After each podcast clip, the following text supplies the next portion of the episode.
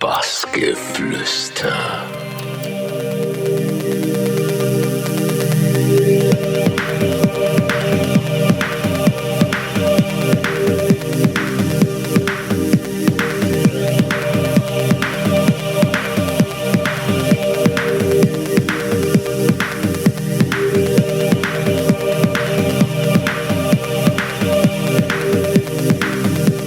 Mein Name ist Markus Sukut und ich habe gerade mit den Jungs vom Bassgeflüster gesprochen. Ist ein ziemlich nettes Gespräch geworden. Wenn es euch interessiert, hört mal rein.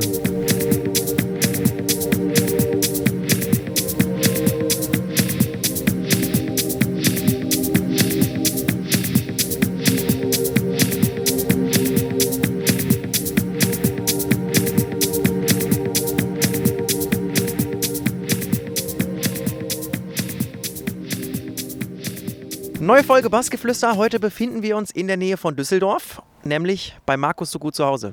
Hallo Markus. Hallo, alles gut?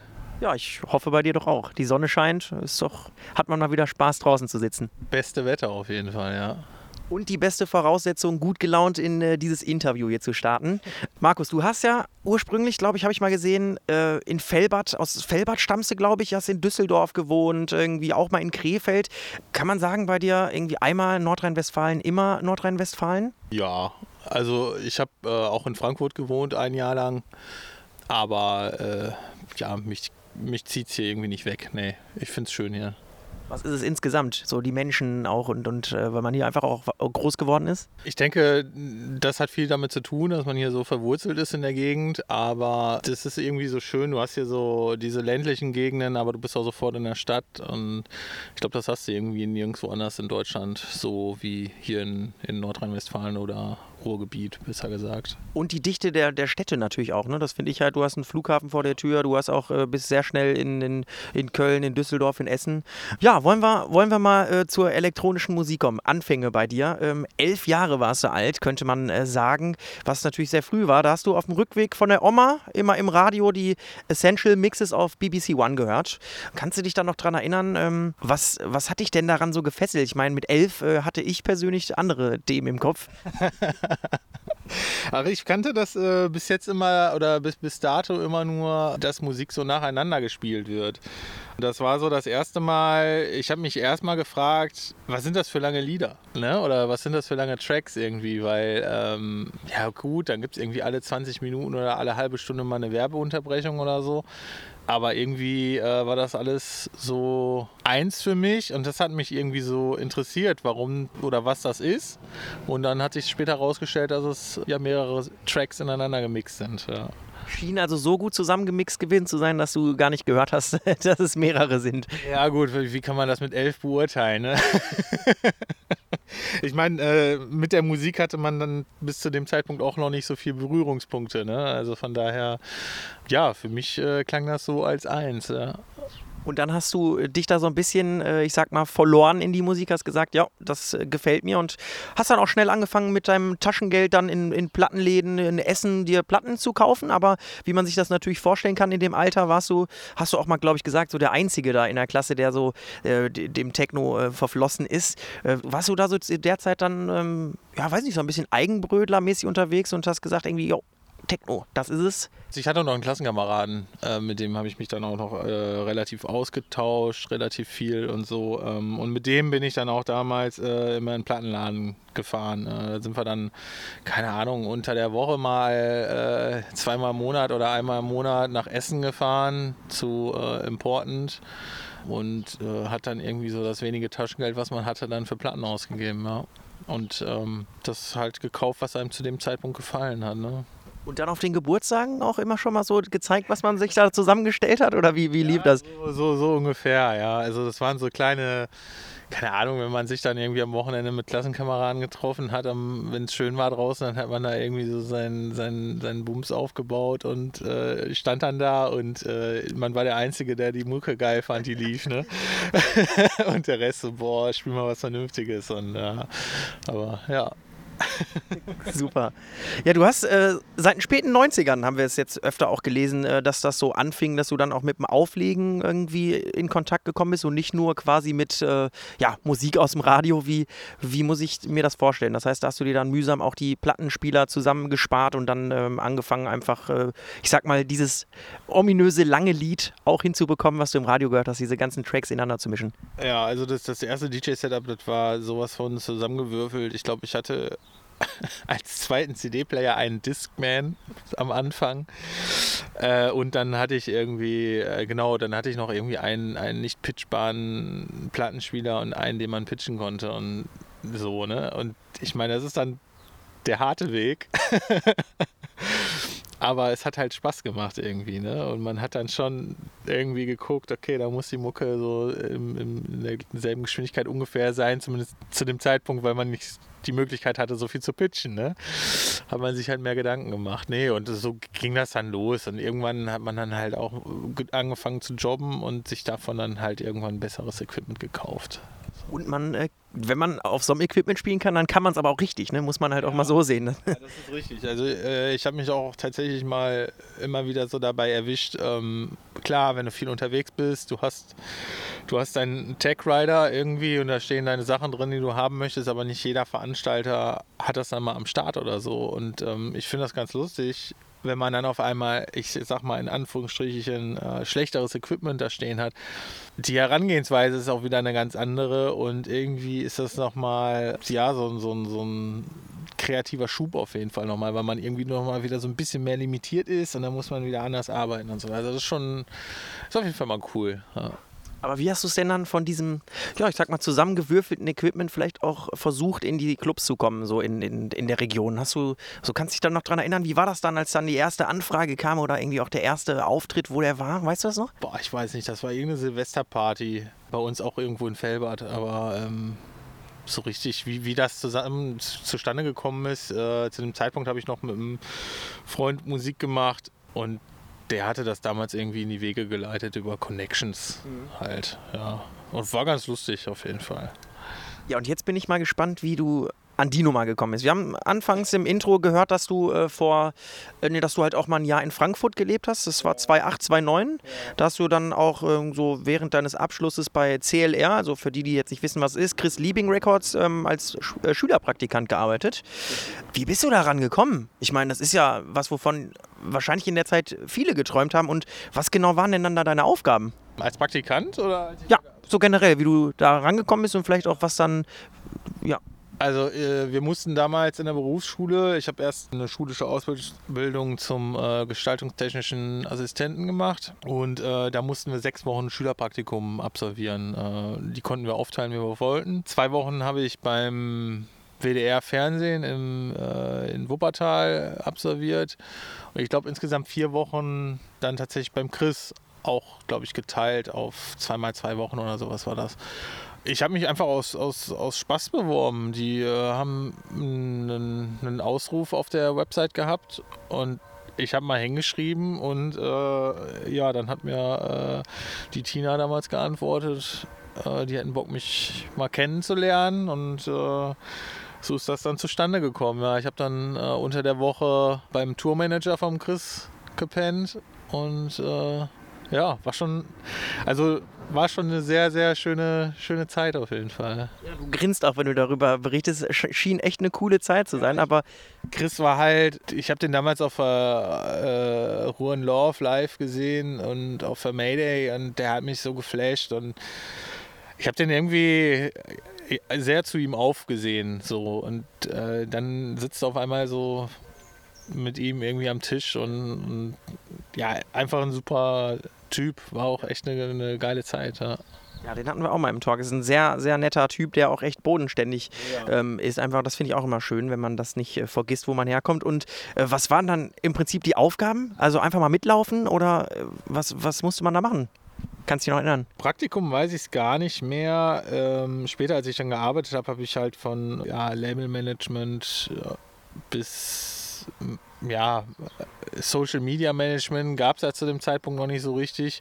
Das war ja noch zu Zeiten von MySpace. Äh, da haben wir dann die MySpace-Seite hübsch gemacht. Ähm, alles, was so anfiel. Halt, ne? Also mit Bookings oder so hatte ich nie, nie was am Hut. So alles, was so intern anfiel, habe ich dann quasi weggearbeitet. Ja.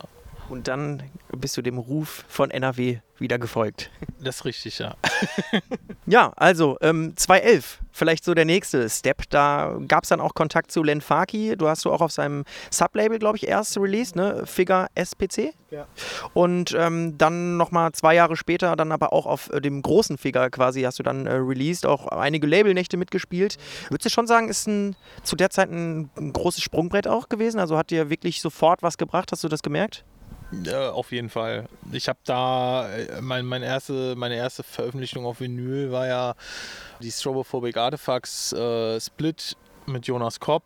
Da hatte jeder einen Track drauf und äh, ja, zu dem Zeitpunkt hatte ich schon Kontakt mit Len und er wollte unbedingt was machen. Und dann haben wir halt die äh, SBC gemacht. Und ich glaube darauf kam dann die mit Jerome sogar zusammen. Äh, das ging auch ziemlich schnell, also wir haben uns connected und halt äh, uns Parts hin und her geschickt damals. Und ähm, dann war das Release eigentlich auch schon direkt gesigned irgendwie. Und ähm, Len ist damals sehr äh, gepusht worden zu dem Zeitpunkt und ähm, man stand so ein bisschen in, in seinem Rampenlicht, sage ich mal. Äh, und da, klar, das hat mega geholfen. Ne? Ich bin dann auch in dieselbe Agentur gegangen äh, später und ja.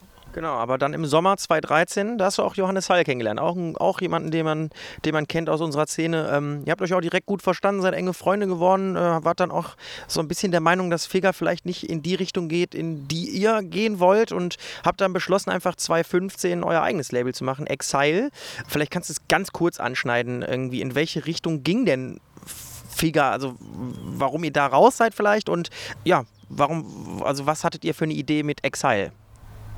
Naja, warum wir Exile gegründet haben, ist äh, ganz einfach. Wir wollten mehr Freiraum haben. Wir wollten so unser, unser Ding machen. Und wir hatten so das Gefühl, dass das so mit Figure, ja, man, man war schon irgendwie so ein bisschen limitiert. Und das war so, ja, wir hatten viel Zeit, haben wir im Studio verbracht und wollten raushauen, raushauen, raushauen. Und das ging halt so leider nicht äh, in der Konstellation und dann musste halt ein eigenes Label her. Ne?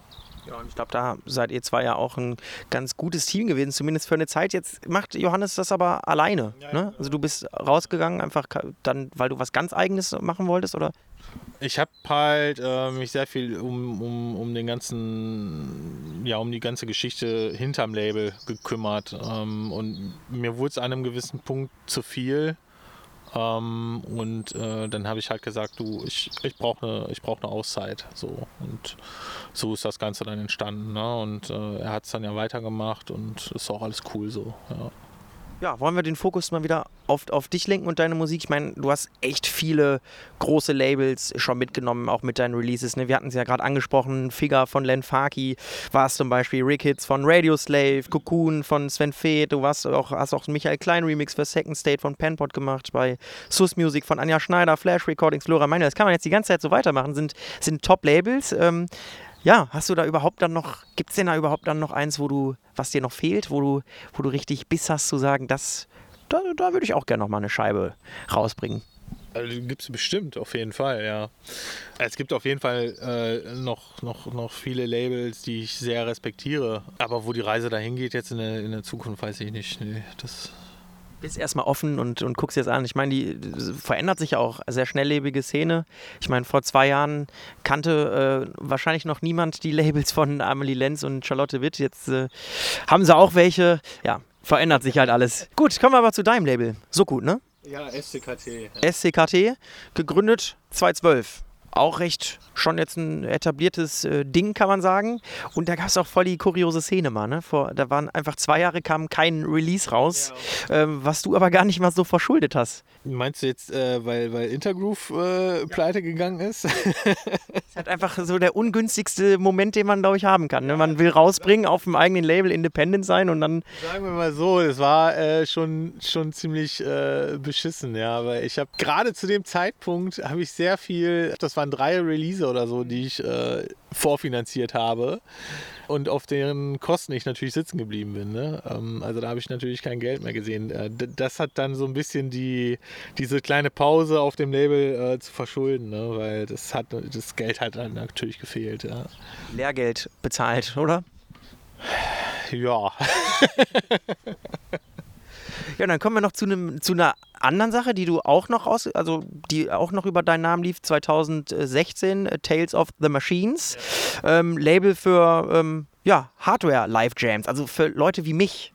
Ja, die mit Produzieren nichts zu tun haben. Erklär mir da mal den Unterschied. Was, was hast du da genau für eine Idee mit? Naja, einfach äh, Musik rauszubringen, äh, wo der Rechner nicht integriert ist. Das heißt, äh, quasi alles komplett analog aufgenommen ja, das ist so die Idee dahinter, äh, weil das ist schon eine andere Herangehensweise. Ähm, normalerweise ist bei mir immer der Rechner mit integriert und so und äh, zu dem Zeitpunkt, als das Projekt entstanden ist, ähm, bin ich umgezogen äh, und habe dann so provisorisch mein Studio aufgebaut, ohne Rechner und das sind dann halt so die Sachen, die dabei rausgekommen sind. So. Also im Prinzip alles, was wirklich auch spontan entsteht und vielleicht auch einzigartig ist, so jetzt gar nicht wieder kopierbar ist.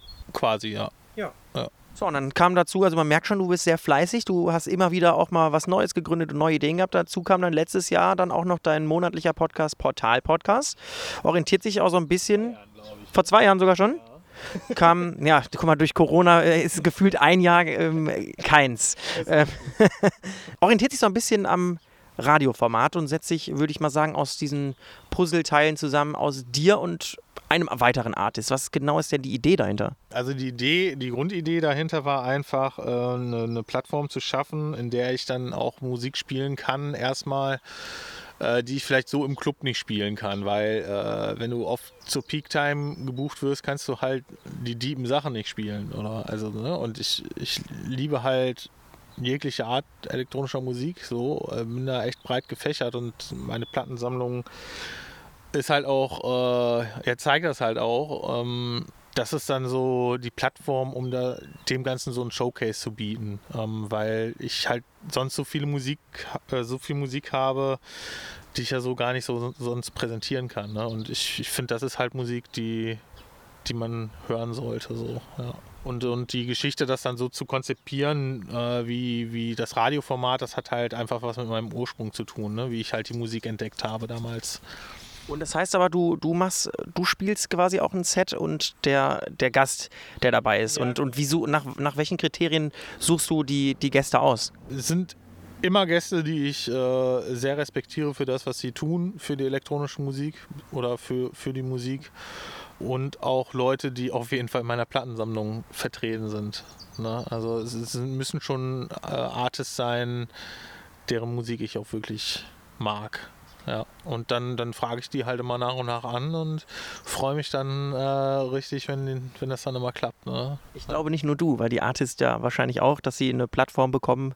Ja, ähm, ja und ich fand es ganz spannend. Du hast mal über das Sublabel-Portal gesagt, nämlich ähm, das ist so für Tracks eine Plattform, die Zeit benötigen, um sich so ein bisschen ähm, ja, im Geist und auf dem Dancefloor zu entwickeln. Ne? Also meinst du halt wirklich damit, ja, die gar nicht vielleicht so äh, kategorisierbar sind, die einfach, wo man vielleicht auch zweimal hinhören muss und, und Details irgendwie auch, äh, um wahrzunehmen? Das auf jeden Fall. Also mit den Details wahrnehmen, immer wieder neue Sachen entdecken. Ich habe irgendwie so das Gefühl gehabt, dass äh, in der letzten Zeit alles so schnelllebig geworden ist. Irgendwie sind die Tracks und Arrangements halt auch teilweise so, so überhastet, keine Ahnung, weiß ich nicht. Und ich bin halt jemand, ich, ich, ich, ich liebe so, so Tracks, die du von vorne bis hinten so durchhören kannst. Und das ist dann halt wie so eine kleine Reise, wo du dich so richtig verlieren kannst. So, äh, für, für solche Tracks halt.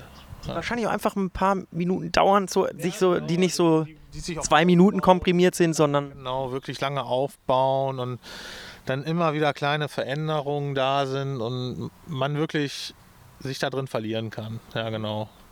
Du hast dieses Schnelllebige ja schon gerade angesprochen und äh, ich meine, da kann man sich nicht von frei machen, das ist definitiv so, aber jetzt bin ich gespannt, also ich, ich würde das gerne mal mit einem Zitat verknüpfen und mal hören, äh, wie sich das entwickelt hat. Du hast mal in einem Interview fürs Eck London gesagt, um ehrlich zu sein, Musik, die nur digital ist, ist für mich kein Cent wert, denn, ja, ich meine, was hat er schon? Nur Bits und Bytes, nichts, was man später seinen Kindern zeigen kann. Du hast halt angefangen mit äh, DJing, mit Vinyl zu lernen, du liebst dieses Format und ähm, da hat man wenigstens was in der Hand. Jetzt ist es so, dass deine Labels ja auch Vinyl-only äh, waren. Du das seit 2019, glaube ich, umsch- umgestellt hast. Ist sicher ein Schritt, der dir extrem schwer gefallen ist, würde ich jetzt mal schätzen. Ne? Und, und, und äh, was war am Ende dann wirklich ausschlaggebend dafür, dass du gesagt hast, gut, ist jetzt leider so, muss ich aber machen. Irgendwie auch, ne? Ja, da schließt sich so ein bisschen der Kreis. Also nach der Intergroove-Pleite, ähm, da hat mich äh, mein, mein guter Kumpel André Kronert äh, so aufgefangen und der hat halt, äh, oder der arbeitet bei Dex und äh, hat halt gesagt, ey, komm doch mit dem Label zu uns, äh, wir machen das weiter.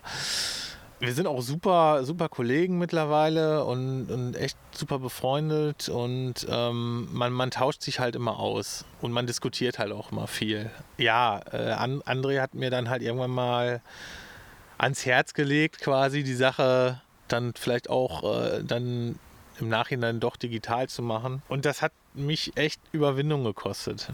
Also wir haben da wirklich anderthalb Jahre drüber diskutiert. Ich glaube, du bist dann harter Brocken gewesen, ne? Ja, ja, ja. Also ich, wenn ich mir sowas in den Kopf gesetzt habe mit Vinyl Only und dann, dann ist das eigentlich auch so, ne? Da musst du das halt auch so durchziehen. Und äh, dann ist auf einmal so, ja, okay, aber du erreichst mehr Leute, ne? Irgendwie die neue Generation, die jetzt auch am Start ist irgendwie, die leben halt auch digital so, ne? Die haben Spotify leider. äh, ne? Da musst du halt irgendwo vertreten sein, ne? Und wie gesagt, ich äh, habe da echt anderthalb Jahre mit dem André fast wöchentlich diskutiert. Und irgendwann hat er mich dann so weich, weich gehabt, äh, dass ich dann gesagt habe, ach komm, scheiß drauf. Was soll's, ne? Ähm, Und ja.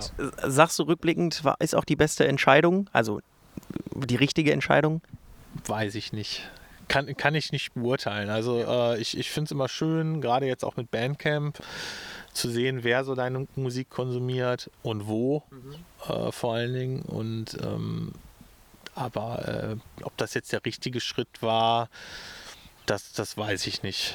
Am Ende des Tages ist es natürlich auch trotzdem sehr fein, so eine Scheibe von sich in der Hand zu haben. Ne? Also das, das möchte ich mir auch beibehalten. Ne? Also ich versuche schon eigentlich fast alles, was ich, was ich veröffentliche, äh, auch auf Platte äh, rauszubringen. Einfach, also für mich, ich komme halt aus diesem gestalterischen Background auch äh, durch meinen Beruf und ähm, das ist halt so ein Gesamtprodukt für mich. Ne? Es ist echt immer schön, man kann sich was einfallen lassen mit, mit Artwork, äh, Special Edition, Ne, also es ist einfach schön, man hat halt was in der Hand. Ne, und das ist halt so für mich ein Pfeil, ja, okay, ich kaufe auch Musik digital, äh, klar. Aber äh, wenn es die Sachen auch auf Platte gibt, dann gucke ich auch, dass ich irgendwo noch die Platte kriege. Also, ja. Ja, du hast mal gesagt, ne? Du, ich glaube, du äh, du- alles, was du außer Promos kriegst, machst du auch, äh, digitalisierst du auch von der Platte dann und ähm, spielst ja auch, äh, also versuchst halt auch. Ich hätte, ich hätte mal gesagt, dass äh, wenn ich eine Promo bekomme und äh, ich die gut finde und ich die viel spiele, dann kaufe ich auch die Platte, wenn die raus ist. So, äh, Und meistens machst du es ja auch so, ne? Ja. Also, dass du, wenn es möglich ist, die Platte auch mal noch mitbringst. Ähm, da gab es jetzt aber eine ganz witzige Situation, ich glaube 2018 war es, irgendwie mit dem Tresor in Berlin. Die Story hast du auch schon ein paar Mal erzählt, aber also ich fand die echt herrlich, sich das einfach nochmal vorzustellen. Ähm, dein Booker hat quasi ja, den Deal ausgemacht, dass du da live spielst. Du ähm, warst da jetzt am Anfang noch gar nicht so bereit für, glaube ich, und hattest dann so ein bisschen auch die Zeit im Nacken, um zu üben, ne? Muss man sich das dann richtig vorstellen und du stehst hier und Tra Trainingslager? Ja, es war eine, war eine ganz witzige Situation. Also live spielen war schon immer irgendwie so ein Ziel von mir. Gewisse Ansprüche an mich selber gehabt. Ähm, ich habe immer gesagt, okay, wenn ich live spiele, dann möchte ich erstmal keinen kein Laptop dabei haben. So, ich will wirklich nur mit Hardware da stehen. Und ja, irgendwie, wie gesagt, die Idee gab es schon wirklich lang. Und ähm, irgendwie habe ich mich aber nie so richtig daran getraut oder auch, ich wusste auch gar nicht, wie ich da rangehen soll. Deswegen habe ich das immer so vor mir hergeschoben. Ja, und irgendwann sagte mein Booker dann so, ja, ich könnte dann Tresor bestätigen in zwei Monaten. Die haben gefragt, ob du auch live spielen möchtest oder kannst. Da habe ich halt gesagt, ja, dann, dann sag halt ja. ne? Also dann hat, dann hat man halt diesen, diesen, diesen Antrieb, ne? Und das hat halt funktioniert. Also es, man, man war dann gezwungen, sich damit auseinanderzusetzen. So, ne? Du wusstest, okay, in zwei Monaten spielst du im Tresor live und das Ding, das Ding muss, muss sitzen, so, ne? So. Okay, wo fängst du an? Okay, was für Geräte kannst du halt äh, integrieren, ne? Dann, ah, okay, das brauche ich noch, das brauche ich noch. Ja, und dann äh, gab es auch noch ein bisschen Struggle irgendwie. Ich wollte unbedingt die TR8S haben von, von Roland. Hab das Ding auch vorbestellt. Und dann gab es aber irgendwie immer Lieferverzögerungen ähm, hier im, auf dem europäischen Markt, weil das war gerade die Markteinführung. So, dann habe ich halt meine, meine Vorbestellung storniert und aus den USA ein Gerät quasi bestellt. Das heißt, ne? Ja, ja. Und äh, das kam dann irgendwie, ich glaube, anderthalb Wochen vor. Oh Gott vor, vor Live-Set-Premiere äh, quasi an. Und ähm, ja, aber das war dann so dass das letzte i-Tüpfelchen oder das, das i-Tüpfelchen dann.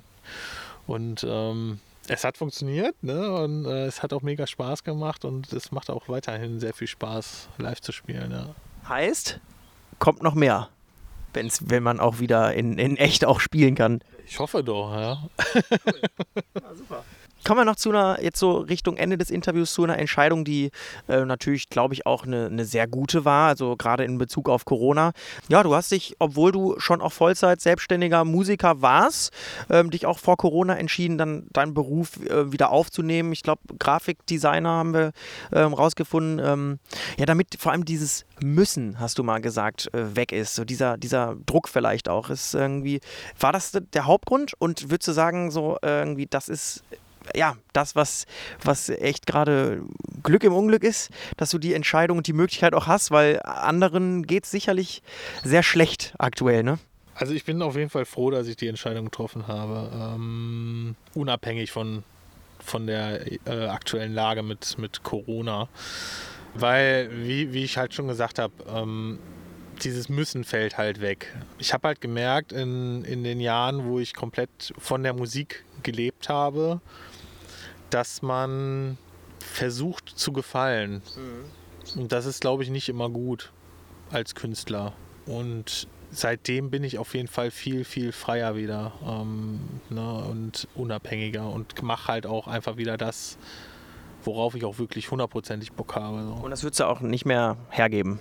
Auf gar keinen Fall. Also egal wie, wie das nach der äh, Corona-Geschichte weitergehen sollte mit der Musik, äh, egal wie, wie gut das laufen sollte oder so, äh, da kriegt mich keiner mehr weg. Nee passt sich dem also an. Kommen wir zum Abschluss nochmal zu so einer Nachfrage hier. Du äh, hörst auch Oldschool-Hip-Hop aus den 90ern, habe ich glaube ich mal gehört. Ähm, hast ein Herz für Sneakers, ähm, wohnst gerne ländlicher, am liebsten in NRW. Was muss man sonst noch über Markus so gut wissen? Äh, ich bin auch bei Instagram. Sehr gute Antwort. Da kann man vieles davon sehen, unter anderem auch, was ich hier stehen habe. Aber hau, hau mal ein, jetzt bin ich nicht bei Instagram weiß ich natürlich bin, aber. Keine Ahnung, ich, ich äh, was, was muss man über mich wissen? Ich esse und mache leidenschaftlich gerne Burger. und du gehst auch mit deinem süßen Hund raus wahrscheinlich gerne, der ja, hier auch das Interview gerade überwacht, ob alles passt. Ja, das auf jeden Fall. Also äh, das ist auch ein sehr schöner Ausgleich nochmal, wenn du nach Hause kommst, erstmal nochmal eine Stunde mit dem Hund raus durch die Natur und sich erden. Gefällt deinem Hund, glaube ich, auch ganz gut. Ja. ja. dann kommen wir natürlich zur allerletzten Frage des Interviews. Wir haben sehr viel Vergangenheit ähm, jetzt schon gehabt. Da bleibt natürlich die Zukunft. Ich weiß, es ist sehr schwierig, ja jetzt Prognosen zu geben, was in Zukunft jetzt so an Auftrittsseite kommt. Aber wir haben ja schon mal geklärt, äh, dass das Live-Ding eventuell ähm, vorantreiben wirst? Irgendwie gibt es sonst noch Dinge, die wir erwarten können, bei denen du schon ausplaudern kannst? Bist du gerade an, an äh, Tracks dran, äh, irgendwie an neuen Podcast, ähm, ähm, Artist für deine Reihe, Portal oder ähm, genau, guckst du gerade einfach mal von Tag zu Tag?